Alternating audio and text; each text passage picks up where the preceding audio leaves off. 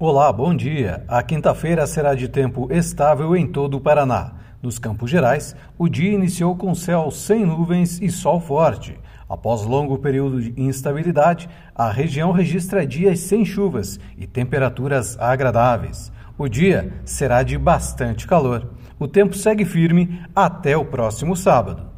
Em Ponta Grossa, a temperatura mínima registrada hoje foi de 18 graus e a máxima prevista é de 29 graus. Telemaco Borba registrou mínima de 20 graus e a máxima pode chegar aos 30 graus.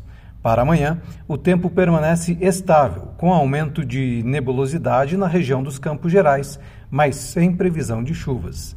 E temperatura variando entre a mínima de 18 graus e a máxima de 30 graus. Acesse bntonline.com.br e fique sempre bem informado.